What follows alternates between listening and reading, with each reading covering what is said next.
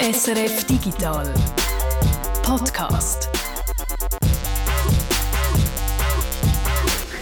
Freitag, 26. März Digital Podcast. Es ist die letzte Ausgabe vom März. Ich bin der Reto Wittmer. Ich bin der Peter Buchmann. Wochenende Uhr eine Stunde zurückstellen, steht da im Skript. Ich würde sie Ihnen vorstellen. Habe ich es falsch aufgeschrieben? Vorstellen, um Himmels Willen. Du kannst sie schon zurückstellen, aber ich würde dann einfach nicht abmachen. Auf jeden Fall müssen wir mal wieder an den Uhren drüllen, weil die meisten, das ist, regt mich jedes Mal auf, machen das ja nicht selber. Also zum Beispiel die Uhr im Auto kann es nicht, die im Backofen kann es nicht. Ich habe dann noch ganz viele so Uhren, wo so ein Thermometer drin ist, so, so billige, man es auch immer noch umstellen, weil ich kann das nicht haben, wenn, wenn das falsch ist, auch wenn ich es nur als Thermometer brauche. Wie viele Uhren hast du? Nervst du dich auch jedes Mal? Ja, der Backofen, von dem kann man jetzt einfach nicht verlangen, dass er sich selber umstellt, weil der hängt am Stromnetz und nicht am Internet. Äh, ich habe mir überlegt, ich habe natürlich eine Smartwatch, aber dort ist kein Problem. Aber es gibt doch noch die Funkuhren, weißt du, wo, wo das Signal... Habe ich auch mal Ja? Habe ich auch mal da könnte doch der Backofen könnte doch das Signal nehmen. Braucht ja Dann wird es kompliziert. Ich habe das mal recherchiert, warum das der Bachofenuhr äh, kein Quarzuhr ist. Der Bachofenuhr ist kein Quarzuhr, weil der Quarz wird ungenau, wenn es warm wird. Ah, okay. Darum wird sie synchronisiert über die 50 Hertz vom Stromnetz. Ja. Und wenn es dort schwankt, dann läuft sie nicht mehr richtig. Also auf jeden Fall ist die Uhrenwelt irgendwie wahnsinnig äh, analog. Und analog ist ja vieles in der Schweiz. Zum Beispiel beim Impfpass sind wir analog. Das große Thema eigentlich die Woche die Implosion von meineimpfungen.ch. Also meineimpfungen.ch, da müssen wir gerade drüber reden. Und dann reden wir auch noch über Jurat und Pararat. Da geht es um E-Sports. Wir reden über Beeper, das ist eine neue Methode, um Messages verschicken, zum Beispiel von WhatsApp auf Signal. Und dann haben wir noch Mundown, das ist das erste rätoromanische Game. Und du hast uns noch einen Tipp im Zusammenhang mit dem Unglück da im Suezkanal bin ich auf äh, verschiedene Seiten gestoßen, wo man kann Schiff tracken oder wo Schiff tracken und das kann man anschauen. Es gibt so eine Übersicht über die wichtigsten Marine Insight heißt die marineinsight.com. Dort findet man äh, verschiedene Vorschläge, verschiedene Links auf der Seite. Ich habe mit zwei davon angeschaut, Fleet Moon und Vessel Finder heißt die andere. Die Links die ich jetzt da erwähne, zu diesen Schiff-Tracking-Seiten, die findet ihr im äh, Anhang zum Podcast. Fleetmoon gibt es auch eine Gratis-Version, geht aber auf bis Profi, das kostet mehr als 500 Dollar im Monat. Vessel Finder finde ich so einen guten Einstieg. Aber da sieht man jetzt momentan gar nicht, weil die Schiffe nicht fahren können man, geht ja gar nicht. man, man sieht mehr Schiffe, als du dir kannst vorstellen Die haben eine Datenbank von ein paar hunderttausend Schiffen. Du kannst auf den Suezkanal gehen und du siehst dann das, äh, das Schiff, die Ever Given, wo dort stecken geblieben ist. Du siehst rundum, welche Schiffe. Man sieht dort den Stau dann? Man sieht den Stau, also recht weit weg von dem Schiff, das stecken geblieben ist. Man lädt die, die anderen Schiffe nicht mehr in den Suezkanal rein. Du siehst aber die kleinen Schlepperschiffe, die jetzt dort äh, involviert sind. Ich finde es absolut faszinierend, da hätte man zuschauen. Die Technologie dahinter ist auch interessant. Jedes Schiff muss, jedes Schiff, das länger ist als 20 Meter, muss ein spezielles äh, Gerät an Bord haben, wo äh, Position und Geschwindigkeit und einen Haufen andere Daten sendet. Das, äh, der Standard heißt AIS. Äh, das steht für Automatic Identification System und das basiert äh, auf UKW-Funktechnologie. Also da sind wir wieder beim analogen, eigentlich eine analoge Technologie UKW. Und ich habe es vorhin schon gesagt, analog ist vieles bei uns, der Impfpass. Ich habe jetzt im Januar mich bei meineimpfungen.ch äh, angemeldet und habe das ganze Impfbüchlein digital, wobei ich muss sagen, ich hasse es, weil meineimpfungen.ch, da haben Sie sicher mitbekommen, ist nicht mehr erreichbar, haben sie müssen abschalten wegen gröberen Datenschutz Problem. Offenbar hat ein Arzt einfach Einblick gehabt in die Impfdaten von ganzen Haufen Patienten, von hunderttausenden Patienten. Das ist so eine Schwäche die rausgekommen ist. Ist eigentlich schon ein bisschen eine Tragödie, dass jetzt das kleine Teil vom, von der Digitalisierung im Gesundheitswesen nicht mehr da ist. Das ist ja das elektronische Patientendossier wäre ja so die Grossübung, die seit irgendwie 15 Jahren läuft und nie kommt. Und meineimpfungen.ch ist auch schon etwa zehn Jahre am Start. Ist es so etwas Kleines gewesen, Digitales im Gesundheitswesen, wo irgendwo funktioniert hat und jetzt ist das auch wieder weg. Es ist eigentlich wirklich eine Tragödie. Ich habe mir überlegt, wie anspruchsvoll dass das ist, so einen Impf Ausweis, ein digitaler, wo ja jetzt dann auch muss kommen, mhm. so ein digitales Zertifikat, so etwas einfach technisch umzusetzen. Und ich glaube, technisch kann man fast sagen, ist das also in meiner Einschätzung fast banal. Das ist nicht wahnsinnig kompliziert. Kompliziert wird es, wie die Daten, die es dazu braucht, in das System hineinkommen. Das muss jeder Arzt, jede Ärztin in der Schweiz, wo impft, muss äh, Zugang haben zu dem System. Also irgendwie müssen die zu ihrem Nutzernamen und Passwort kommen. Und dann äh, braucht es auf der anderen Seite die Leute, die geimpft worden sind, müssen das können anschauen.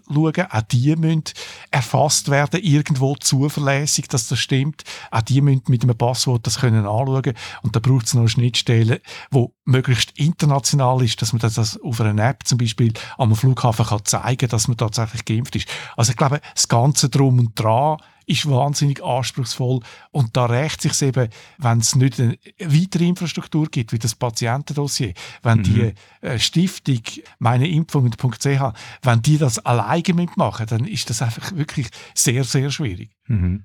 Und meine Impfungen.ch ist ja nur ein Beispiel von einem Problem, wo wir wirklich haben bei der Digitalisierung. Es gibt ganz viele andere Baustellen und Guido hat sich die einmal angeschaut und äh, fasst uns jetzt einmal zusammen. Ja, unsere Kollegen aus der, der News-Redaktion sind auf mich zugekommen und haben gefunden, äh, haben wir so ein kleines Digitalisierungsproblem in der Schweiz, oder? Ist das irgendwie schwieriger bei uns als in anderen Ländern? Und haben, ich habe das dann auch mit euch äh, noch besprochen und sie haben ziemlich so ein bisschen offene Türen eingerannt bei uns, weil ja, wir haben wirklich, äh, glaube ich, als, als Gesamtredaktion das Gefühl, ja, da geht es irgendwie deutlich zu langsam und es ist deutlich zu kompliziert. Und ich habe dann einen Kommentar geschrieben online, wo ich eben mal einfach mal aufgelistet habe, was in der letzten Zeit so alles schiefgegangen ist bei diesen grossen Digitalisierungsprojekten in der Schweiz. Und die Liste ist äh, so eine Liste vom Scheitern, oder? Also der, der, Impfpass ist jetzt einfach das jüngste Beispiel, aber die elektronische Idee, die ist ja jetzt gerade erst vom Volk eigentlich hochkant äh, rausgeschickt worden wieder, obwohl das eine Weile lang so ausgesehen hat, wenn das etwas wäre, wo einfach durchgewinkt wird, oder? Äh, Im Gegenteil, 60% irgendwas Nein ist also, ist also sehr, sehr deutlich. Äh, das elektronische Patientendossier, das du schon erwähnt hast, ist so eine unendliche Geschichte, die immer unendlicher wird, oder? Es wird immer wieder das verschoben, ist, verschoben, 2009 haben wir das erste Mal eine Hintergrundsendung gemacht. Ich habe wieder nachgeschaut, oder? Das ist unglaublich. Das ist so ein Dossier, das du schon wahnsinnig ja. lang pflegst merkst und wo irgendwie so, wenn es ein, ein analoges Dossier wäre, wäre es schon total verstaubt und hätte so, so abgewetzte Ecken und so und das ist schon wirklich lang. Aber auch jetzt vieles, was mit der Pandemie zu tun hat, hat das uns auch wieder vor Augen geführt, oder? Die Corona-Tracing-App zum Beispiel ist intensiv diskutiert worden, hat sich immer wieder verschoben und ist dann eigentlich erst gekommen, wo die erste Welle schon mehr oder weniger durch war, oder? Also zu spät oder mhm. sicher später als in anderen Ländern war.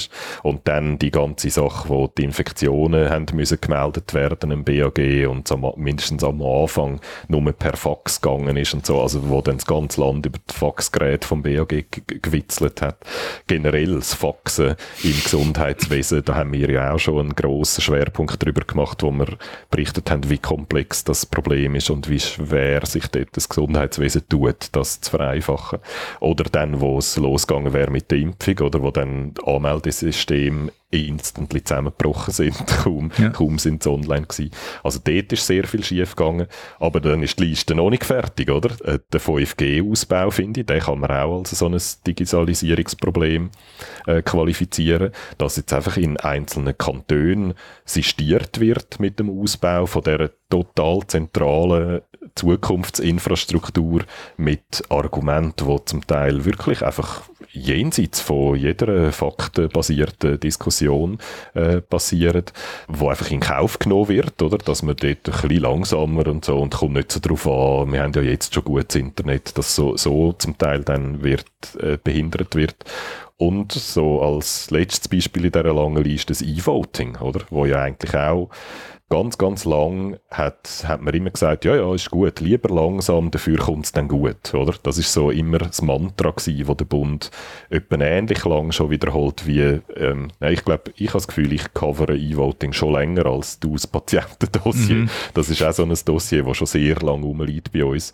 Und wo man immer gesagt hat, okay, ja, ja, es macht Fortschritt und so, es, es kommt immer wieder ein neues System, es gibt so Konsolidierungsprozess, statt dass alle Kantone das einzeln machen, fangen, fangen sie an miteinander miteinander zusammenarbeiten, hat man immer das Gefühl gehabt, es kommt eigentlich noch gut, es kommt eigentlich noch gut. Und dann plötzlich implodiert es einfach und jetzt haben wir gar kein Projekt mehr, das aktiv am Laufen ist, sondern wir haben es jetzt einfach sistiert und man weiß jetzt nicht mehr eigentlich, wenn E-Voting soll kommen. Also so ein Schiffbruch am anderen und dann äh, kommt noch dazu, dass dann ja der Bund auch noch intern IT-Probleme hat, oder? Es hat ja mehrere grosse IT-Projekte gegeben, wo zum Teil Millionen ins Sand gesetzt worden sind. Alle grossen, wichtigen Departemente oder bundesnähe Betriebe wie Trug oder so, das VBS, eh, da sind alle schon mal von Hackern angegriffen worden, haben zum Teil Daten verloren, wo es sehr unangenehm war. Also das, das Gesamtbild ist wirklich gar kein gutes Bild. Ja, das ist so. Mir ist gerade beim Stichwort 5G ist mir noch eingefallen, was auch noch so ein bisschen, das ist jetzt nicht eine Implosion, aber dort ist das Tempo einfach auch sehr schleppend, so der Glasfaserausbau. Ähm, habe ich gerade letzte müssen daran denken, wo mir ein Bekannter, wo im Elsass ganz abgelegen einen Bauernhof gekauft hat und dort jetzt auch schafft und äh, der hat, dem, dem legen sie also extra eine kilometerlange Leitung dort an und das ist scheinbar von, von Frankreich so jetzt festgelegt, dass jeder Anspruch hat auf einen Glasfaseranschluss und bei uns ist ja der Ausbau relativ schleppend oder man setzt immer noch so auf das Kupferkabel in der letzten Meile. Das ist auch so ein bisschen so ein Teils, teilweise äh, Scheitern, finde ich. Aber die Frage ist jetzt, wieso, wieso tun wir uns so schwer? Ist jetzt da schweizerisch oder ist es der Föderalismus? Ist es ähm, ich habe auch versucht, ein paar Argumente zusammenzutragen. Ich tue jetzt auch wieder mal so ein bisschen auflisten, was könnten mögliche Gründe sein und dann könnt ihr es vielleicht noch ergänzen, oder? Also der Föderalismus natürlich, oder? Es, ist, äh, es hat immer irgendwie mit dem Föderalismus zu tun und das ist natürlich schon auch da jetzt äh, E-Voting wäre ein wunderbares Beispiel dafür, oder? Wo genau, wo es genau so gelaufen ist. Jeder Kanton hat es zuerst mal selber probiert und ich mag mich noch erinnern, damals, wo, wo ich angefangen habe über E-Voting reden, ist genau das halt das Problem gewesen, dass jeder Kanton oder dass viele Kantone unterschiedliche Arten haben, wie sie überhaupt äh, Wählerinnen und Wähler registrieren. Zum Teil ist das beim Kanton, zum Teil ist es bei der Gemeinde und das nur schon das allein, oder? Wer darf überhaupt abstimmen und wählen, macht es schwierig, äh, dann ein System zu bauen, oder? Wo, wo, weil es an unterschiedlichen Orten ansetzt. Also, das ist sicher immer ein Problem in der Schweiz, der Föderalismus, ähm, wo es einfach komplexer macht, oder? Und das ist im Gesundheitswesen genauso, es ist im E-Voting so, es ist bei vielen von diesen Projekten ist das so ein Stolperstein. Aber ich glaube, das darf nicht allein der Grund sein. Ich glaube, es kommen noch andere äh, Gründe dazu, was dann immer noch mal eins komplizierter macht ich finde, man muss da die direkte Demokratie ansprechen. Ich habe, auf Twitter hat mir dann jemand vorgeworfen, ich will die direkte Demokratie abschaffen. Und das ist natürlich überhaupt nicht so, oder? Ich bin ein großer Fan von der direkten Demokratie. Aber wir haben da das Problem, dass es zum Teil um technisch sehr, sehr komplexe Sachverhalte geht. Und, ähm, das ist schwierig, das dann auszudiskutieren, wenn es um Abstimmungen geht oder wenn Wahlkampf geführt wird. Und wir haben es jetzt auch ein paar Mal erlebt und ich glaube, dort ist die EID-Abstimmung, also die elektronische ID-Abstimmung, ist ein Paradebeispiel dafür, dass dort die Verwaltung und die Politik, glaube sehr lang davon ausgegangen ist, das nehmen die Leute dann schon an. Das ist so ähnlich, wie wenn es Zürich über ein neues Schulhaus abstimmt, wo einfach immer durchgewunken wird, ähm, mit 80 Prozent Ja oder so, wo auch gar niemand die Vorlage genau anschaut, weil man einfach davon ausgeht, ja, ja, die Verwaltung hat das schon richtig berechnet und richtig designt und so. Ich komme nicht raus bei Architektur. Ich sage jetzt einfach mal Ja. Und ich habe so ein bisschen das Gefühl, bei diesen technischen Abstimmungen, oder, wenn man so eine EID, wird gar nicht versucht, all das komplexe Zeug zu diskutieren und zu erklären und so, sondern man geht eher davon aus, wir in der Verwaltung haben das gut gemacht und die sagen dann eh ja. Und dann passieren so Sachen wie jetzt in dieser Abstimmung, dass so gegen Ende vom Wahlkampf plötzlich ähm, Ablehnung zunimmt, dass plötzlich ähm, äh, Stimmen laut werden, wo man vorher irgendwie einfach ignoriert hat, wo plötzlich ausgewiesene Experten noch sehr spät äh, ähm, Kritik einbringen oder Bedenken anmelden und dass dann einfach so ein Wahlkampf völlig aus dem Ruder läuft, ein Wahlkampf, wo man vorher vielleicht auch so ein bisschen zu halbherzig geführt hat. Also dort, dort äh, habe ich so das Gefühl, es ist nicht, es ist es, einerseits so ein, ein Kommunikationsproblem, aber andererseits auch dunkt mich, dass man sich zu wenig überhaupt auf die Diskussion und aufs Erklären von diesen technischen Details einlädt, weil man irgendwie das Gefühl hat, das verstehen die Leute eh nicht und, und wir haben keine Lust, das mit den Leuten zu diskutieren, die es nicht verstehen. Und dass das dann eben auch so dazu führt, dass dann Projekte manchmal scheitern aus Gründen, die manchmal eher so in der Symbolik zu suchen sind, als, als, in, äh, als in, realen, realen Problemen. Also ich, ich bin nicht ganz einverstanden, Guido. Äh, ich, also ich finde, man kann der Verwaltung nicht unbedingt den Vorwurf machen, dass sie nicht diskutieren und nicht transparent sind. Die arbeiten jahrelang an einer, an einer E-Voting-Lösung oder an einer E-ID-Lösung und man könnte sagen, die Öffentlichkeit interessiert es überhaupt nicht. Mhm. Also es ist alles klar, was gemacht wird, sie wird immer wieder informiert, aber es kommt äh, null Feedback zurück, sage ich jetzt, oder nur ganz mhm. wenig. Und ganz am Schluss wird es emotional, wenn man es ein bisschen übertrieben sagt. Ja, ich bin, glaube ich, nicht völlig am, auf einem anderen Punkt als du, Peter, weil ich finde, mein Vorwurf ist eigentlich, die Projekte werden zu wenig prioritär behandelt. Und zwar sowohl von der Verwaltung als eben auch von den Leuten in der Schweiz. Oder? Und von der Gefühl, Politik. Und von der Politik. Also von allen eigentlich wird es zu wenig prioritär behandelt. Es sind immer nur so Leute wie wir oder irgendwelche IT-Verbände oder irgendwelche direkt betroffene Unternehmen, die dann finden, äh, das geht so nicht, aber es ist keine gute Idee oder so. Oder einzelne Experten, die ausrufen, weil sie finden, das ist falsch aufgeleistet. Aber so die Politik und die Bevölkerung und die Verwaltung, alle zusammen als Ganzes, finden eigentlich immer so, pff, für was brauchen wir denn das, oder? Beim E-Voting ist das extrem so gewesen, oder? Dort hast, zuerst haben alle einfach gefunden, ja, ja, ist für die Jungen und für die Auslandschweizer, also es wäre noch schön. Es ist so, ja. es äh, wäre noch cool, wenn wir das hätten. Das ist ein Luxus. Und dann haben die Leute plötzlich angefangen zu diskutieren darüber, oh, jetzt gefährden wir unsere Demokratie, weil dann die chinesischen Hacker unsere Wahlen kaputt machen, unsere Abstimmungen und die Russen. Und dann ist es plötzlich in so ein Ding gekippt, wir lassen gescheiter das alte System, wo wir wissen, dass es funktioniert und machen es nicht kaputt mit etwas Neuem, nur wegen der Jungen und der Auslandschweizer, oder?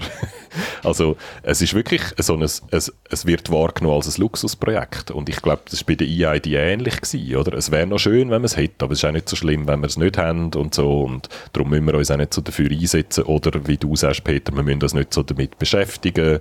Und es ist uns, es ist uns ein bisschen gleich.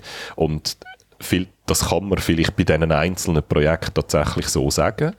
Äh, die Meinung darf man haben, oder? Man kann die Meinung haben, dass man das E-Voting vielleicht gescheiter, also die Abstimmungsgrundlagen vielleicht gescheiter nicht anlangt. Aber insgesamt gibt es dann eben wirklich so ein Gesamtbild, dass einfach jedes Mal, wenn, um, es um so ein grosses schweizweites Digitalisierungsprojekt geht, dass man das Gefühl hat, es ist nicht so wichtig. Und man muss auch nicht genug ähm, Kompetenzen dafür besorgen, man muss nicht genug Ressourcen dafür sprechen, weil es ist nicht so wichtig. Und das führt dann insgesamt einfach zu dem Zustand, wo es wahnsinnig langsam geht und alles scheitert wieder und man dann irgendwann eben schon mal an den Punkt kommt, wo man es verschlafen hat und wo man einen Standortnachteil hat gegenüber anderen Ländern. Während der Krise ist das natürlich dann besonders problematisch, das Tempo. Der Marcel Dobler hat in einem Interview gesagt... Das ist der Digitec-Gründer, gell, muss man noch sagen. Das ist der Digitec-Gründer von der FDP-Nationalrat, wo es darum gegangen ist, warum äh, kommt das Gesetz nicht schneller für das elektronische Impfbüchli. Hat er gesagt, ja, wir, wir können nur ein Gesetz machen, wenn eine Session ist. Und da kann man sich dann auch fragen, passt das Laiensystem, das Laienparlament noch in diese Zeit hinein und in eine Krise hinein?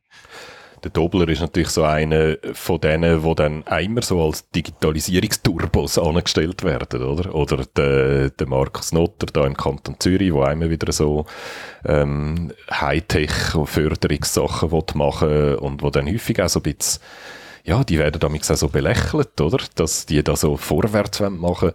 Und da bin ich völlig bei dir, Peter. Das ist wirklich auch eine Frage von den Leuten, oder? Beim 5G-Ausbau sieht man das sehr schön, oder? Da gibt es eine kleine Minderheit, die sehr stark dagegen ist. Und dann, glaube ich, gibt es eine größere Bevölkerungsgruppe rund um die kleine Minderheit herum, die findet, ich brauche das, glaube ich, nicht so wirklich. Und wenn das Potenzial besteht, dass es schädlich ist, dann gehen wir lieber auf Nummer sicher und machen lieber nichts, so, oder? Es läuft ja, es funktioniert ja, so. Es, es ist jetzt mal gut. Genau, das, was wir haben, ist ja eh schon genug und ich habe eh schon zu viele E-Mails und zu viel von dem blöden Social-Media-Zeugs auf meinem Telefon. Ich will gar nicht mehr so die Art von Haltung, oder? Dass man findet, lieber nichts riskieren und lieber ein bisschen langsam und auf das springt dann die Politik an, oder? Auf die kleine Minderheit und auf die, glaube ich, breitere Bevölkerung, wo das so mindestens hinnimmt, dass man es nicht so pressant hat und reagiert dann darauf, wie eben in einzelnen Kantonen, wo dann, wo dann beschlossen wird, dass das nicht so wichtig ist, der Ausbau, dass man den easy noch ein bisschen hinterher schieben kann. Und die Leute, die vorwärts wollen, machen wo ich glaube, häufig auch aus der Branche sind, oder?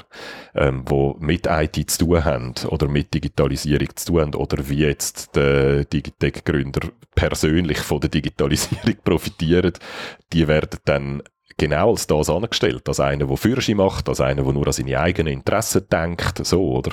Das hat man auch bei der, bei der EID-Abstimmung dann wieder gesehen und bei 5G wird das auch wieder, äh, ist das auch immer ein Thema, oder? Das macht Swisscom nur, dass sie können Geld verdienen und unsere Gesundheit ist nicht gleich so die Art von Argument, wo auch sehr so, äh, ein Stück weit irrational sind und wo wo man eben einfach so ein bisschen, wo man schlaft, oder? Wo man es wie nicht so wichtig genug findet, um vorwärts zu machen.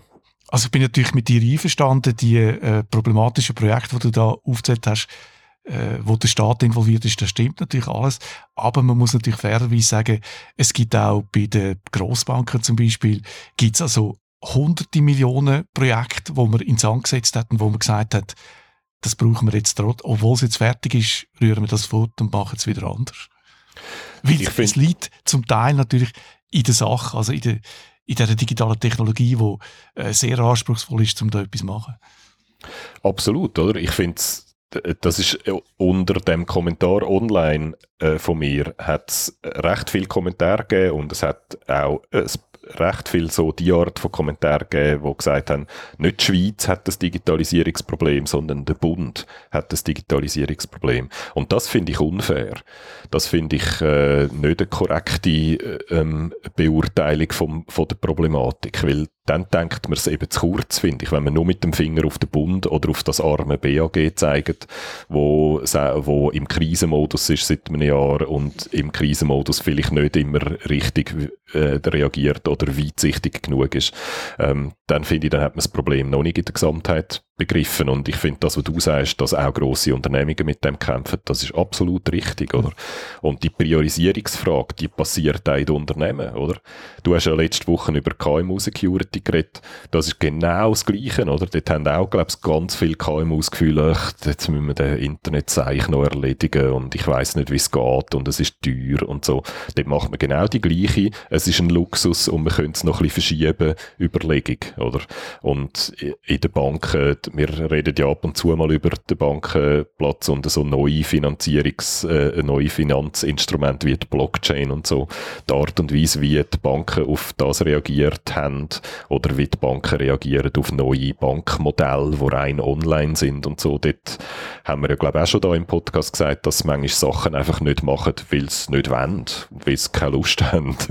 so, oder? Also zum Beispiel der, der, der Grund, warum es so langsam ist, äh, Geld zu übertragen von einem Konto aufs andere, das ist eine reine Willensfrage und das hat irgendwie nichts mit den Fähigkeiten oder dem technischen System zu tun. Und es ist halt einfach auch wieder kompliziert und teuer. Und auch dort gibt es so eine gewisse Trägheit, wo man das Gefühl hat, das bestehende Modell ist erfolgreich, die bestehenden Systeme sind erfolgreich, uns geht es grundsätzlich gut. Wir müssen nicht unbedingt pressieren da. Ist es so ein bisschen Wohlstandsschlaffheit? Wir reden ja häufig von grossen Unternehmen, die ein bisschen träge werden und dann disrupted werden von einem kleinen Unternehmen, wo sieht, dass sich etwas ändert und schnell reagiert auf das. Und ja, ich glaube, so etwas Ähnliches kann man beobachten, oder? Also die Gefahr, dass das Wohlstandsmodell Schweiz und die, die, die vielen Vorteile, die der Standort hat, dass die disrupted werden von Ländern, die schneller auf die Digitalisierungsausforderungen reagieren können und schneller vorwärts machen. Das ist eine total reale, reale Gefahr. Und es ist schwierig, wenn man in der bequemen Situation ist, dass es einem gut ist, geht, zu merken, dass da etwas passiert und dass man vielleicht muss äh, harte Sachen machen, schwierige Sachen machen, teure Sachen machen, um den Zustand zu erhalten. Oder? Das ist eine schwierige Aufgabe und äh, ich habe schon ein bisschen das Gefühl, dass die Gefahr besteht, dass man das ein bisschen verpennt. Es kommt noch etwas anderes dazu, ein unglaublicher äh, Anspruch, jetzt gerade zum Beispiel beim Patientendossier, was das Patientendossier alles muss können. Jeder Kanton muss können machen, was er will. Es muss verschiedene Implementationen geben. Äh, die Dokumente müssen äh, dort gelagert werden, wo sie äh, erhoben worden sind, so aus Datenschutzgründen. Und das gibt ein System, das dermaßen kompliziert ist, weil die Ansprüche so hoch sind, dass man am Schluss einfach nicht vom Fleck kommt. Und der, immer wieder der klassische Fehler aus jedem IT-Projekt, dass sich zumindest im Projekt die Anforderungen dann noch ändern, oder? Also, dass man schon mit hohen Anforderungen reingeht oder dass man am Anfang vielleicht noch probiert, die Anforderungen tief zu halten und dass dann aber im Laufe des Projekts eben plötzlich noch immer noch mal mehr und noch mal mehr und noch komplexer dazukommen und das führt dann in der Regel, äh, also das weiß man aus jedem IT-Projekt, auch in der Privatwirtschaft, dass das der Tod ist von einem IT-Projekt, wenn das passiert. Und ja, die Anforderungen sind schwierig. Da sind wir dann wieder bei der, bei der, beim Föderalismus und so. Das macht alles Absolut, nicht leichter. Ähm, wo man vielleicht einfach auch muss nicht immer probieren. Ja, vielleicht muss man dort eben auch noch konsequenter sein und manchmal auch mal die gesetzlichen Grundlagen anpassen zuerst, bevor man anfängt, komplizierte Systeme bauen. So ein integriertes Denken vermisse ich manchmal auch, oder? Man sagt immer, die Gesetze sind so, wie, sie sind und wir müssen jetzt ein System bauen, das diesen Gesetz gerecht wird, was man ja nicht unbedingt müsste. Man könnte auch sagen, wenn man das Gesetz so und so ändert, dann könnte man das System viel einfacher bauen als jetzt ein simples Beispiel. Und dann könnte man vielleicht vorher schon eine Abstimmung machen, ob das die Leute eine gute Idee finden, bevor man das Projekt ins Sand gesetzt hat, oder? Also, ja gut, ja, das, aber das ist jetzt eigentlich schon passiert mit der EID, oder? Es ist um das Gesetz gegangen. Ja, genau. Manchmal geht es, oder? Und dann äh, läuft es trotzdem aus dem Ruder. Aber so das, das integrierte Denken und die Prioritätensetzung, das denke ich, das muss, das muss noch passieren. Man muss viel mehr äh, das von Anfang an richtig äh, denken, von Anfang an auch die gesetzliche Dimension anschauen, von Anfang an mit guten Leuten zusammenarbeiten und, und ich glaube, das ist das Wichtige, dem von Anfang an eine höhere Priorität beimessen und entsprechende Ressourcen sprechen dafür. Und damit meine ich wieder, nicht nur beim Bund, sondern auch in Unternehmen. Weil das haben Unternehmen genau das Gleiche, dass sie häufig versuchen, Digitalisierungsprojekte mit Sparprojekten zu verknüpfen. Und dann darf ja auch nicht irgendetwas kosten und dann geht es dann manchmal auch schief. Das nächste Projekt, wo wir vielleicht jetzt können, äh, beweisen dass wir es gleich können, ist das digitale Impfzertifikat, wo ja eigentlich soll bis im Juni ähm, an den Start gehen. Mal schauen, ob es funktioniert. Und ja, wie lösen wir jetzt die Probleme? Da würde uns jetzt interessieren, welche Meinung dass ihr da dazu habt und ob ihr vielleicht Lösungsideen habt, damit da äh, die Schweiz ein bisschen Schub überkommt in dieser Digitalisierung. Schreibt es uns auf digital.srf.ch. Weil wir wissen, oder, viele von euch, die uns zulassen, sind im IT-Bereich tätig oder haben sonst eine politische Meinung zu diesen, zu diesen Fragen. Äh, darum haben wir das Gefühl, dass auch viele von euch ähm, äh, also wir hören immer wieder von Leuten wie euch, dass ihr auch das als problematisch empfindet, wie das läuft in der Schweiz mit der Digitalisierung und darum bin ich sicher, dass viele von euch auch Ideen haben, wie man das könnte besser oder müsste besser machen. Darum sind wir gespannt, was, was zurückkommt und wir lassen es dann natürlich dann da wieder in den Podcast einfließen.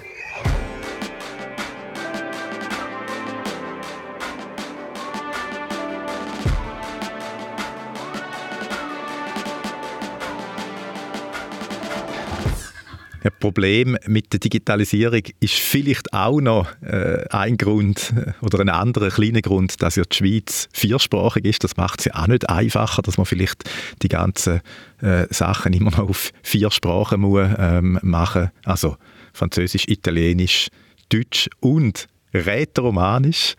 Und um Rätoromanisch geht es jetzt im Game-Tipp. Es gibt jetzt nämlich ein Game, das erste Game auf Rätoromanisch. Mundaun heisst es, ein Schweizer Game, komplett rätoromanisch, zum Glück, aber mit Untertitel und Menüs auf Deutsch, weil sonst hättest du, glaube ich, nicht können spielen Guido.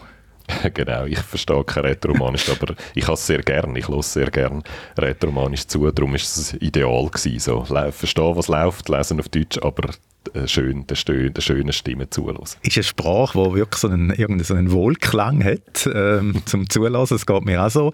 Um was geht es denn im Game, jetzt abgesehen vom schönen Klang? Äh, wir spielen den Gurdin Caminada.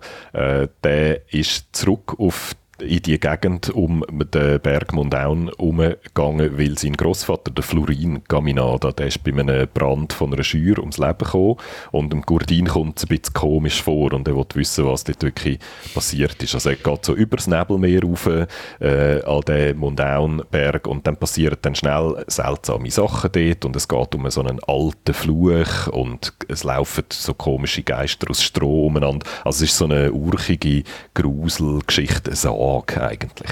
Wie heißt da der Film? Sennetunci, oder? Genau, ja. es geht so ein bisschen in die Richtung, aber ist weniger, ich finde, es ist jetzt ein bisschen weniger brutal. Es ist eher so Fantasy-Sagen-mäßig, gruselig, nicht jetzt nicht wirklich super gefürchtig, aber gruselig. Und was machst du als Spieler äh, in dieser Geschichte? Mechanisch finde ich das Game recht konservativ, weil du laufst einfach umeinander äh, dort, gehst ins Haus vom Großvater oder in eine Kapelle oder so oder den Berg darauf und musst immer wieder so kleine Rätsel lösen, Gegenstände kombinieren, dass eine Türen aufgeht zum Beispiel und so schaltest dann immer wieder einen neuen Teil von der Geschichte frei, aber im Wesentlichen geht es eigentlich darum, die Geschichte zu erleben. Ich habe ein paar Screenshots gesehen, die Grafik ist ja sehr speziell. Ja, die Grafik ist äh, eines der Alleinstellungsmerkmale vom Game, würde ich sagen. Die Grafik ist nämlich komplett von Hand mit Bleistift gezeichnet. Statt so Texturen am Computer zu erstellen und so, hat der Entwickler äh, hat, äh, eigentlich das alles von Hand gezeichnet. Der Michel Ziegler hat alles mit Bleistift gezeichnet und dann digitalisiert und ins Game hineingebracht. Und das gibt äh, eine so ganz besondere Optik, wo mir zuerst nicht so gefallen hat und dann je länger dass ich es gespielt habe, desto mehr hat sie mir gefallen, weil äh, es ist eben mit schwarzem Bleistift gezeichnet, das heißt, es ist alles monochrom, so sepia-mäßig, äh, also, und aber auch sehr dunkel. Und weil es halt gezeichnet ist, ist es nicht ähm, fotorealistisch, sondern es mhm. ist so ein bisschen verzerrt, unwirklich und das passt alles sehr gut äh, zu dieser Gruselgeschichte dazu. Jetzt für uns ist das äh, so ein bisschen eine Sensation, oder? dass es ein rätoromanisches Spiel gibt, aber das Spiel ist ja für den für die Welt gemacht. Also global äh, nimmt man das außerhalb jetzt von der kleinen Schweiz überhaupt wahr, dass, dass da jetzt etwas Spezielles passiert ist, dass es ein rätoromanisches Spiel gibt? Also ich glaube, es ist wahrscheinlich recht anders, wie man es da in der Schweiz und außerhalb der Schweiz wahrnimmt. Mir ist es jetzt, um mal schnell in der Schweiz noch anzufangen, ich habe ich habe das genau cool gefunden, dass es so hyperlokal ist, weil das ist eigentlich das, was normalerweise kleine Indie-Entwickler nicht machen, oder? Die richten sich ja immer an ein globales Publikum. Wenn du ein Game verkaufen dann musst du das immer einem globalen Publikum verkaufen.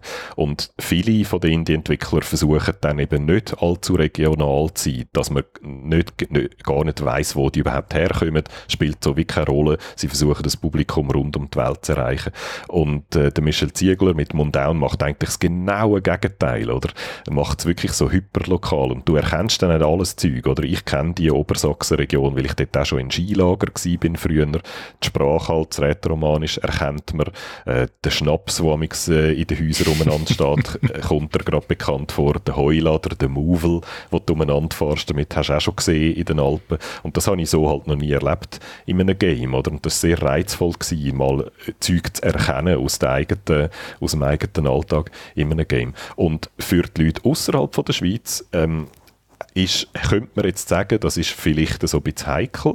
Ähm, es ist aber so, dass zum Beispiel der, der Publisher vom Game, die redet dort auf ihrer internationalen Website, reden sie nie davon, das ist rätoromanisch, wo die da reden, sondern sie schreiben, es hätte eccentric inhabitants who have their own obscure spoken language. Also äh, ihre eigene obskure äh, Sprache, wo die da reden. Und es tönt fast so, wie wenn es eine Fantasiesprache wäre, oder? Und ich glaube, viele jetzt irgendwo in Südamerika oder in, oder in Nordamerika oder in Japan oder so, haben vielleicht sogar das Gefühl, das ist eine Fantasiesprache, wo die Leute da reden eine, die aber sehr so nach Sagenwelt und nach Fantasy tönt, auch vom Klang her und darum eben auch wieder schön passt.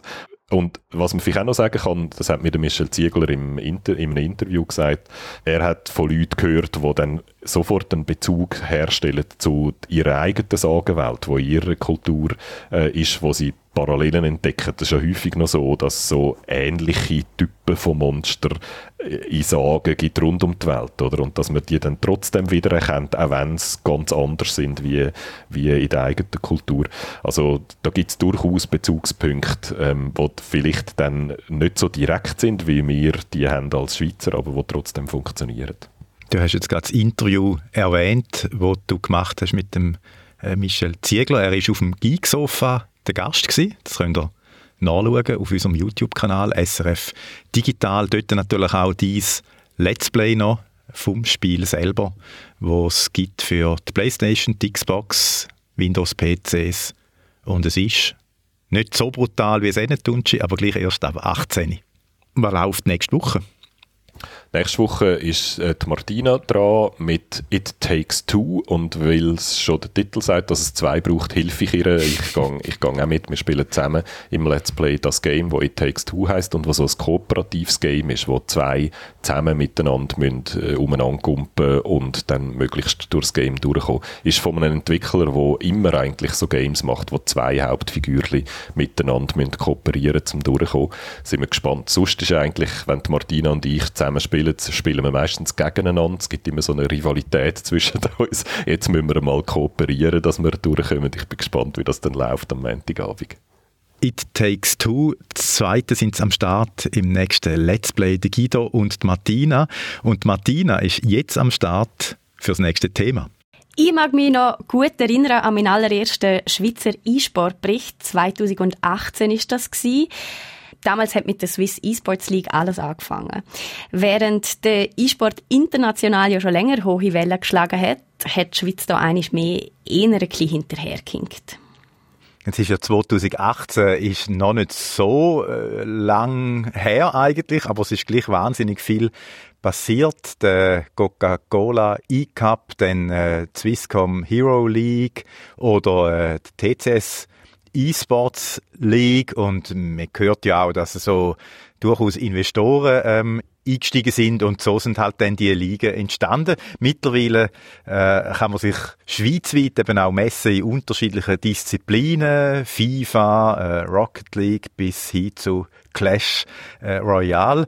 Und seit Anfang Jahr ist die Schweiz um eine weitere E-Sport-Plattform gewachsen sogar. Ähm, Eurat steht für European Amateur Tournament. Das ist eine weitere Amateurliga, wo aber sonst alles ein bisschen anders macht als so ihre Vorgänger. Ja, man merkt wirklich an allen Ecken und Enden, dass die ein bisschen anderen Ansatz wählen mit Eurat oder mit Jurat, wie sie gerne auch sagen. Die richtet sich nämlich, wie der Name schon sieht, nicht nur an die Schweiz, sondern eben an ganz Europa und eigentlich ist auch das noch gerne genug gross denkt, wenn es nach der Köpf hinter Jurat geht sind wir ja in der Ukraine, dann sind wir äh, in England und äh, jetzt, äh, nächsten, nächsten Monat sind wir schon am Indonesien weiterentwickeln. Wir arbeiten dort mit Influencern zusammen. Also ich bin sehr positiv, äh, dass wir hier mehrere hunderttausend registrierte Nutzer allein in diesem Jahr können generieren Das ist der Guido Fluri. Er ist ein Schweizer Geschäftsmann und Unternehmer, wo man aus diversen Gründen schon kennen könnte. Der Guido Fluri hat die Wiedergutmachungsinitiative lanciert 2017. Da ist es darum gegangen, das Unrecht, das verdinkind über Jahrzehnte ja, was soll man sagen, begangen worden ist, das ein Teil wieder gut zu machen. Er hat viel Geld mit Immobilien und Investitionen gemacht, hat diverse Stiftungen und gehört laut der Bilanz zu den 300 reichsten Schweizer mit einem geschätzten Vermögen von 250 bis 300 Millionen Franken. Das neueste Investment von Guido Fluri, das heißt jetzt eben Eurat. Und das ist an und für sich eigentlich schon speziell, weil wir haben es gehört, normalerweise da werden die E-Sport-Ligen von grossen Firmen wie eben Coca-Cola, TCS oder der Swisscom gesponsert. So eine E-Sport-Liga, die ist nämlich nicht ganz so billig, wie mir oder Guido Fluri erzählt hat. Das wird sicher äh, in einer ersten Phase zwischen 3 und 5 Millionen sein. Und dann werden wir dann, je nachdem, äh, wie schnell wir wachsen äh, wird es dann rasch äh, in einen zweistelligen Millionenbetrag hineingehen. Wie wir das dann wollen, äh, finanzieren, ob wir da Investorenrunde werden machen oder ob, ob ich es direkt finanziere, das ist momentan noch nicht klar. Vieles ist aktuell noch nicht ganz klar, wenn es um Details von Jurat geht. Die Plattform die ist auch noch sehr jung. Anfangsjahr haben gerade mal die ersten Turniere gestartet, von Rocket League und Fortnite über FIFA bis hin zu Super Smash. Prioritäten von Guido Fluri, die sind aber klar. Ganz entscheidend ist, äh, ist für uns jetzt mal, dass wir wachsen. Und dann, wenn die Attraktivität da ist von der Größe, dann ist man auch interessant für die Sponsoren. Ich denke, das ist sicher mal, und für einen Aufbauprozess braucht es halt einfach Risikokapital. Das ist äh, bei vielen Startups so, das wird auch hier der Fall sein. Und äh, auf der anderen Seite ist vor allem wichtig, dass man sich kann weiterentwickeln kann. Verstehen Sie, es braucht ja äh, auch die, die Spielerförderungsprogramme, die man einbauen wollen. Das ist auch ein wichtiger Teil. Eben vor allem sie nachher können zu entwickeln, für die, die Top-Liga zum Profi zu werden.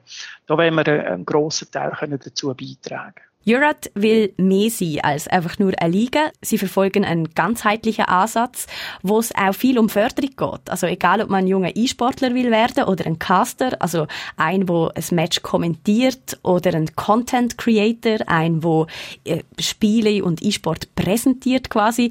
Bei Jurat geht es vor allem um einen Ausbau von jungen Talenten wichtig ist ja, es gibt ja Phasen, wo äh, man muss sehen, wo, wo steht jetzt der E-Sportler, in welchem Stadion ist er und dass er einfach ein nächstes Level kann erreichen kann. Das ist, glaube ich, das braucht ja dann auch eine, eine Begleitung und eine Entwicklung. Das ist wie bei einem, in einem richtigen Sportliga-Club, äh, in der Amateurliga, nachher in die Liga reinkommt, beim Fußball beispielsweise. Es braucht ein gutes Management im Hintergrund, eine gute Begleitung, einen guten Coach, der nachher ein nächstes Level kann erreichen kann. Und da möchten wir Hand bieten. Das heißt, Sie sind nicht nur eine Plattform, sondern auch ein, ein, ein Team Organisator? Ja, beispielsweise. Oder wir tun sie coachen, wir tun sie begleiten. Das ist mhm. ganz ein wichtiger Teil. Die Förderung vorantreiben. Ja, das müssen sie natürlich, wenn sie eine gesamtheitliche Anbietung machen wollen. Denn die Community muss ja auch durch das heraus können wachsen Und die Top-Talente, die wir nachher haben, dort können wir ja daraus auch profitieren. Mhm. Wenn wir nachher später die Spielervermittlung können vornehmen wenn wir sie auf das Level aufbringen, ist es uns wichtig, dass wir sie nachher auch gut platzieren können das ist natürlich sehr entscheidend. Und ich denke, ja, das, das braucht, äh, zusammengefasst braucht es eigentlich ein, ein, ein, ein gute, eine, eine Plattform, die eben inhaltlich breit ist. Jurat.gg, so heißt die Plattform im Internet und dort findet man nebst dem Turnier auch eben redaktionelle Beiträge rund um Games und die E-Sport-Szene. Punkt .gg. Da habe ich ja jetzt noch nie gesehen. Das würde mich jetzt wundern, für was das da steht. Weißt es du? Ja, das ist so Gamersprache. Das sieht man, ah. wenn jemand etwas gut gemacht hat. Also GG für Good Game. Ah, okay. Und darum die Domain Endung .gg. Sehr cool. der Guido Fluri hat es ja jetzt gerade angetönt, man muss sich ständig weiterentwickeln. Und schon ist kurz nach dem Release und der ersten Eingewöhnungsphase von Eurat oder eben äh, Urat schon ein erstes äh, Urat Spezial parat, nämlich Pararat. Oder sagt man es irgendwie auch auf Englisch? ich weiß es nicht. Ja, wahrscheinlich. Pararat, das ist ein Versuch, Jugendliche mit körperlicher Beeinträchtigung im E-Sport zu integrieren. Und mit der Schweizer Paraplegiker Stiftung, da hat Guido Fluri oder Jurat auch schon einen grossen Partner gefunden, der wirklich hellauf begeistert ist von der Idee. Das hat mir der Stefan Michel, der Leiter Marketing und Unternehmenskommunikation von der Paraplegiker Stiftung erzählt. Ähm, wo die Pararat-Verantwortlichen auf uns zugekommen sind. Wir sind ja, musst du dir so vorstellen, wir sind Stiftung, Paraplegiker Stiftung und haben ganz viele Unterorganisationen, sogenannte Tochtergesellschaften. Das SPZ, das Spital ist die bekannteste, die man kennt, aber wir haben auch eine Orthotech, das ist eine Firma, die Rollstuhl macht, wir haben Active Communication und so weiter, ganz viele Tochtergesellschaften. Und wo die Pararat-Verantwortlichen auf uns zugekommen sind, habe ich gesagt, komm, wir sitzen doch mal zusammen an den Tisch. Paraplegiker Vereinigung, das ist der Club von der, oder die Vereinigung von der Rollstuhlfahrenden, Active Communication, Orthotech, mehr. Und ich habe, wir haben eingeladen und nach drei Minuten haben wir schon Antwort von allen gehabt, und zwar von den Geschäftsführern von diesen Tochtergesellschaften. Mega cool, wir sind dabei. Also sie sind total begeistert gewesen. Und der Geschäftsführer von Active Communication hat gesagt, er hätte ein bisschen übertrieben. Aber er hat äh, bei dieser Anfrage gerade eine kleine Träne verdrückt, weil genau auf so etwas hat er gewartet. Paraplegiker, also Leute mit zwei Gelähmten dabei im E-Sport integrieren, das findet man bei der Schweizer Paraplegiker Stiftung eine richtig gute Idee, weil es eben eine sehr pure Form von der Inklusion sei, meinte Stefan Michel. Das Pararat oder URAT, äh, wie sie das auch nennen, ist, ähm, ist eigentlich die perfekte Inklusion. Das ist ein Sportlerin, ein Sportler, äh, unabhängig ob Querschnitt gelähmt oder Fußgänger. Wir sagen, die Menschen, die nicht Querschnitt gelähmt sind, Fußgänger, ist genau gleich, äh, ist in der gleichen Klasse, wo er spielt, wo er eingeteilt ist, wo er Sport macht. Und das ist natürlich mega spannend, oder? Also dort sind eigentlich die Querschnittgelähmten nicht mehr, ja, für und Schlusszeichen behindert, sondern sind eigentlich vollkommen gleichwertig. Also das sind sie auch sonst, oder? Aber, aber ist halt in der Gesellschaft immer noch, gerade im Sport gibt es halt immer noch Unterschiede. Und jetzt sind es eigentlich Sportlerinnen, Sportler kommt nicht darauf an, niemand weiß, ob der Querschnitt gelähmt ist oder nicht. Und das ist eigentlich das Faszinierende. Ich sage dem, es ist so ein bisschen die Inklusion pur. Sport ist gerade in der Rehabilitation ein sehr wichtiges Element, nicht nur für den Körper, auch für die Psyche. Im Schweizer Paraplegikerzentrum in Nozwil, aber auch an anderen Orten gibt es äh, diverse Angebote. Und die sind alle wichtig, aber sie unterscheiden sich eben in einem ganz entscheidenden Punkt von dieser Pararat-Idee. Paraplegiker äh, oder Querschnittgelähmte machen ja auch Sport. Und die sind dort in verschiedene Klassen eingeteilt. Also die haben das Hilfsmittel im Sport, das sind vielleicht Prothesen im einen Fall, das sind äh, Rollstühle, Rennrollstühle. Und die sind in ihren Sportarten in verschiedene Klassen eingeteilt, je nach Höhe von der, nach Schwere von der Behinderung. Und damit die Wettkämpfe fair sind, oder damit nicht jemand, der sehr stark behindert ist, in der gleichen Klasse ist wie jemand, der eher leichter behindert ist. Bei dem E-Sports gibt es eigentlich keine Klasse. Wir könnten vielleicht nachher noch ein bisschen diskutieren, vielleicht es gibt der eine oder andere kleine Einzelfall, aber im Normalfall gibt es keine Klasse, die sind alle gleich. Und bei den Querschnittgelähmten ist es so, da gibt es Paraplegiker. Paraplegiker, die, die haben eher tiefere Lähmung, ähm, im Rückenmark eher tiefer unten. Das heißt, sie können den Arm noch normal benutzen. Also die sind wie du und ich. Die können mit dem Arm, mit dem Joystick, mit dem Controller, könnt ihr wie wie du und ich E-Sport machen. Dann gibt es Tetraplegiker. Bei den Tetraplegikern ist die Lähmung äh, weiter oben und zum Teil können sie die Arme und die Hände nicht mehr gut oder nur eingeschränkt benutzen. Aber auch dort, wir haben eine Tochterfirma von der Paraplegiker Stiftung, die heißt Active Communication und die machen Geräte für Tetraplegiker. Also designt auf, auf, auf die Tetraplegiker, wo sie genauso gleich können handhaben wie du und ich. Das sind Müsse im Alltag oder eben Joystick oder Controller im E-Sport. Also auch bei den Tetraplegiker bin ich zuversichtlich, dass die in der gleichen Kategorie können spielen wie, wie äh, normale Sportlerinnen und Sportler. Es gibt dann vielleicht noch eine dritte Kategorie. Und das können, können wir nicht diskutieren. Das ist jetzt nicht unsere primäre Zielgruppe, aber wir arbeiten auch mit dieser Zielgruppe zusammen. Das sind kognitiv Beeinträchtigte die haben natürlich zum Teil halt nicht die gleichen Chancen wie normale Sportlerinnen und Sportler und vielleicht gibt es dort eine, eine Spezialkategorie, Aber äh, grundsätzlich ein Para- oder ein Tetraplegiker kann im E-Sport in der genau gleichen Kategorie Sport machen wie du und ich.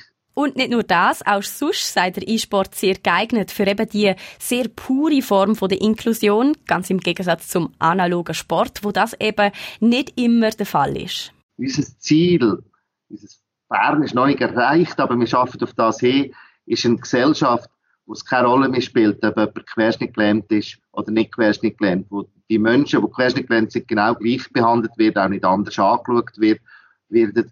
Und da ist natürlich auch der Sport etwas ganz Wichtiges. Und da ist es natürlich auch spannend, wenn es Sportarten gibt, wo sie eben nicht unter sich sind, wie so sagen wir in einem Silo oder ein bisschen separiert, sondern eben die Querschnittgelähmten sich können normal mit Fußgängern messen und und aber vielleicht äh, mein persönlicher Wunsch ist natürlich, dass es so ein Turnier, wenn wir dann mal so eins möchten, sogar ein Querschnittgelähmter gewinnt. Im Schweizer Paraplegikerzentrum werden ein Haufen Sportarten schon seit vielen Jahren für die Mitglieder angeboten. In Zukunft plant man dort jetzt eben auch E-Sport zu fördern. Konkret geht es um Sommercamps. Wo sie können das E-Sports kennenlernen, drin hineinkommen, eine Art eine Art, äh, wie, wie im normalen Sport. Oder wenn jemand querschnittgelähmt ist, muss er auch einen neuen Sport lernen. Wir haben Sportarten von Basketball bis Rugby und, und Leichtathletik. Und das wäre quasi wie eine zusätzliche Sportart. Und ich habe das Gefühl, du hast vorher auch gefragt, wie das Bedürfnis ist. Ich habe das Gefühl, das ist ein riesen Bedürfnis, vor allem für, für junge Sportlerinnen und Sportler oder Querschnittgelähmte, die in den Sport einsteigen. Sommercamps sind die eine Sache, eine erste Trainingsphase quasi, wo später aber auch in richtigen Turnier sollen gipfeln in erster Linie geht es darum, Menschen, die wirklich eine starke Beeinträchtigung haben, äh, wo eigentlich nicht eine normale Sportarten so können ausführen wie wir es können, dass sie sich eben auch gleich im Wettbewerb können messen Das ist eigentlich so die Grundidee gewesen. Und so, wenn ich jetzt das äh, sehe, gibt es nie äh, in dieser Form. Und durch das haben wir versucht, jetzt das können zu entwickeln und aufzubauen. Und wir werden es eigentlich dann Ende Jahr dann richtig starten.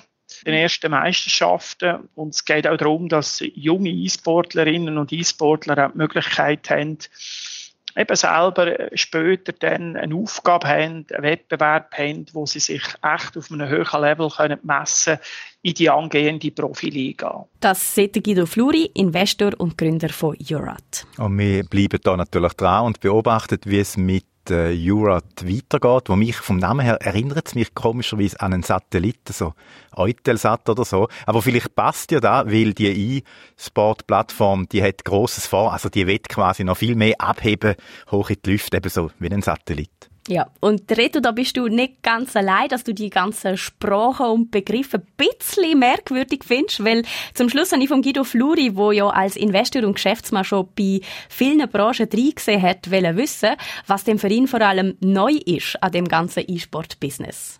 Sprache. Ja. Die Sprache der Gamer, die habe ich, da habe ich mich zuerst daran gewöhnen Das ist nicht ganz einfach, da muss man eigentlich zweimal anhören, bevor man es versteht. Und es ist eine eigene ähm, Kultur, wo sie, wo sie da drinnen sind.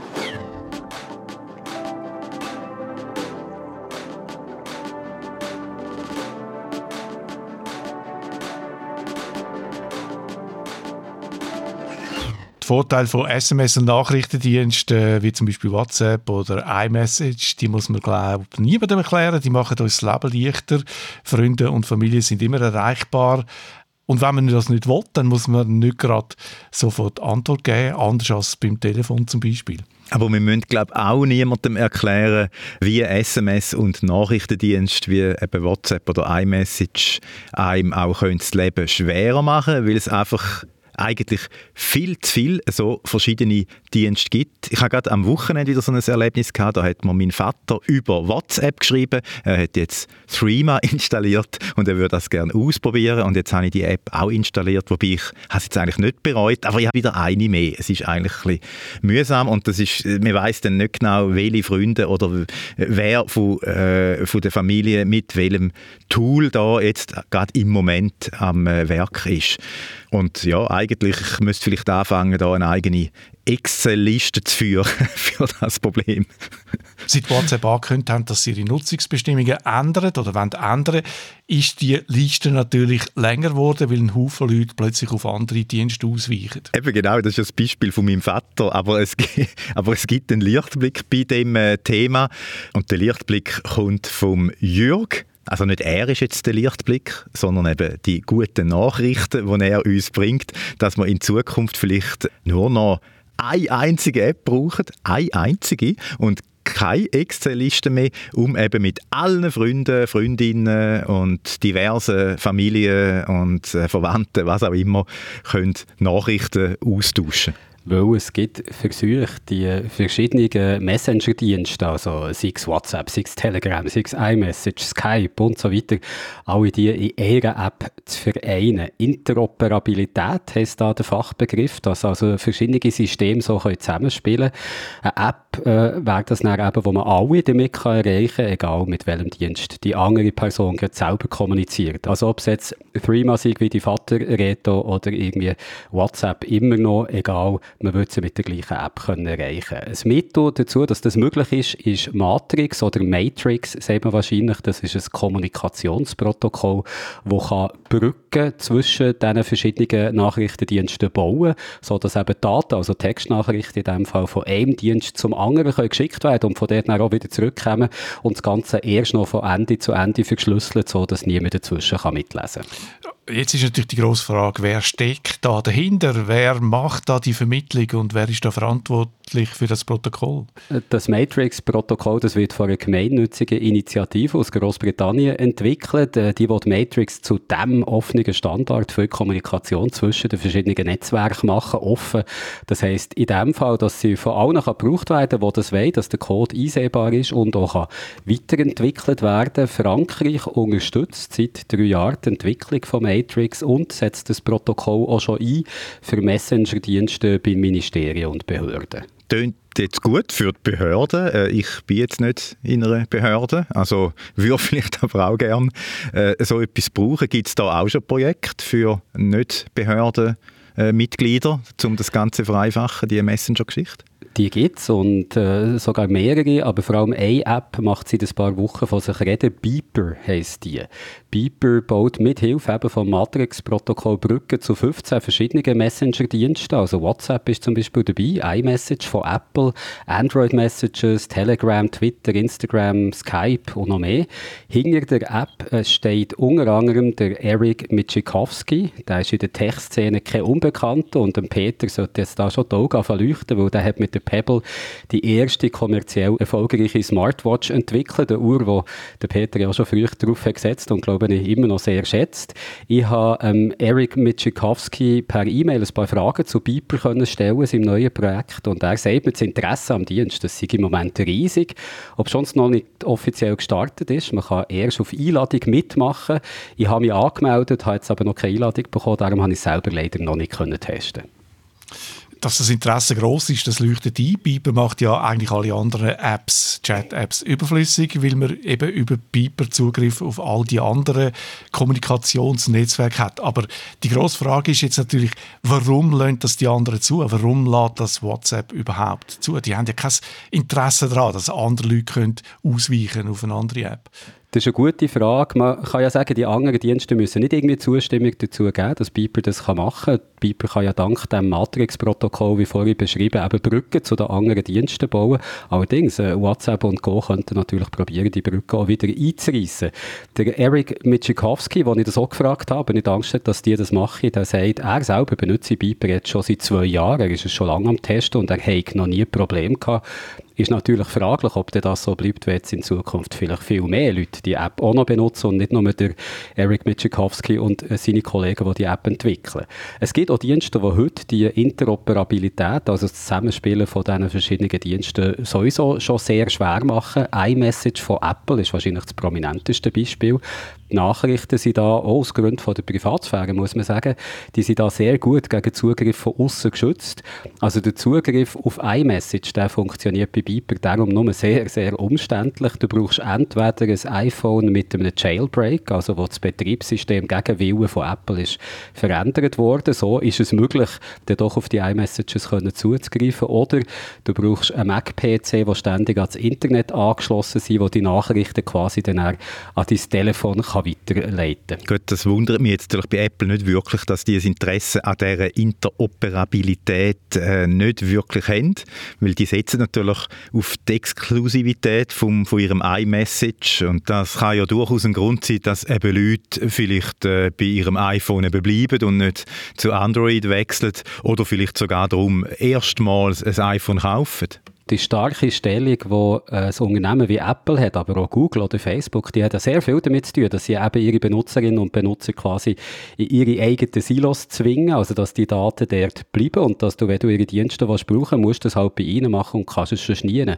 Und da stellt sich natürlich die Frage, ob eine App wie Beeper, die Interoperabilität zwischen den verschiedenen Diensten möglich macht, ob die vielleicht könnte dazu beitragen, die Monopol, die die Technologiegiganten heute haben, die so ein bisschen können zu brechen. Also nicht nur was iMessage von Apple angeht, sondern eben auch zum Beispiel Facebook, wo ja WhatsApp dazugehört.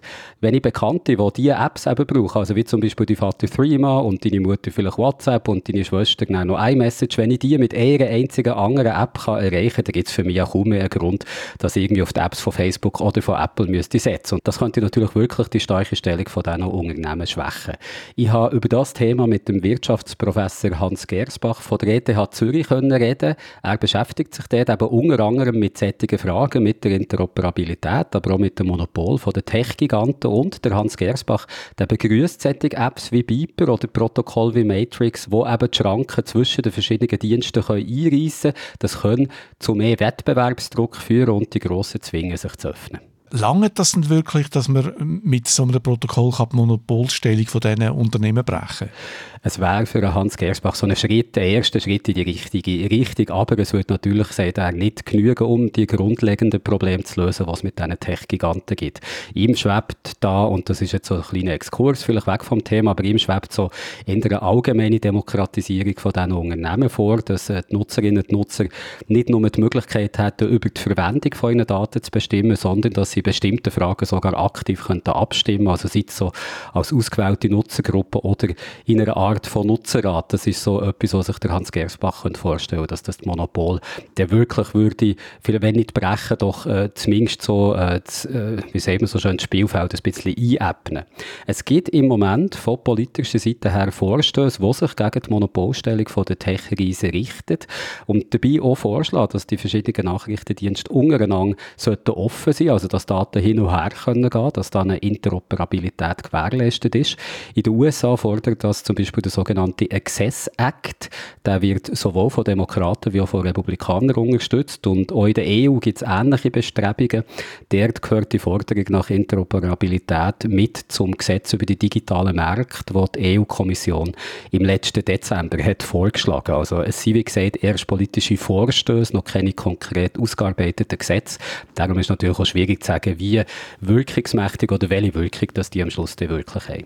Also super, dass es so Projekte gibt wie Beeper, aber ähm, ja, die Excel-Liste mit den Einträgen, wer, mit welchem Messenger und so weiter, alle Kontaktinformationen vielleicht noch nicht löschen löscht sie vielleicht vor vom Desktop, aber behalt unbedingt noch ein äh, Backup davor. ich glaube, du brauchst sie dann schon mal wieder.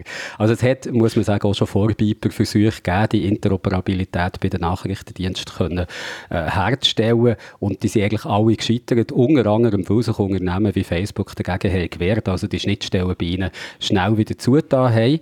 Und es gibt auch heute neben Biber auch noch andere sättige Versuche. Texts.com ist zum Beispiel so einer.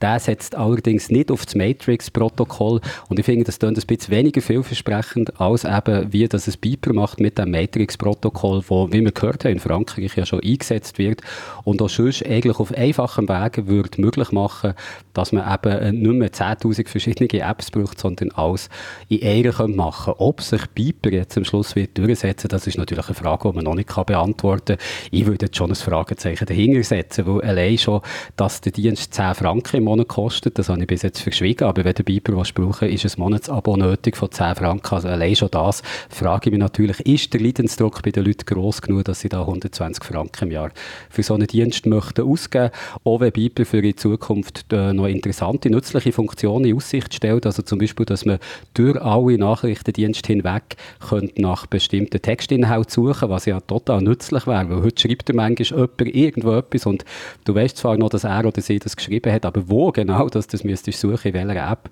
das weißt du vielleicht nicht mehr und dann äh, findest du es auch nicht mehr. Also das sollte dann möglich sein, mit Piper auch zu archivieren oder so Erinnerungen überall in verschiedenen Diensten hinweg werden dann möglich. Ich würde trotzdem nicht äh, das Geld darauf wetten, dass sich das Ganze kann durchsetzen kann. Und das ist auch gar nicht mal unbedingt das Endziel von der Piper-Macher, der Eric Mitschikowski, der hat mir gesagt, dass er sich auch vorstellen könnte, dass es vielleicht einen Piper gar nicht mehr bräuchte, sondern dass ein Protokoll wie Matrix alle Nachrichten-Apps eigentlich überflüssig würde machen und alle nur noch über eine Matrix-eigene App miteinander könnten kommunizieren Oder äh, natürlich, das hat er auch angeführt, dass sie dann halt einfach die beste von all diesen Matrix-Apps machen und es nur noch die brauchen. Momentan müssen wir uns immer noch die Frage stellen, welche Pillen, oder? Die rot oder die blau?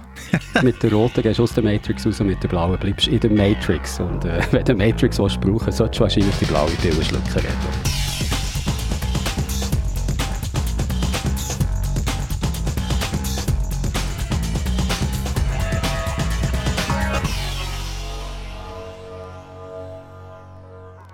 Wir haben da noch einen Geburtstag zum Feiern. Vor 15 Jahren ist nämlich der erste Tweet verschickt worden.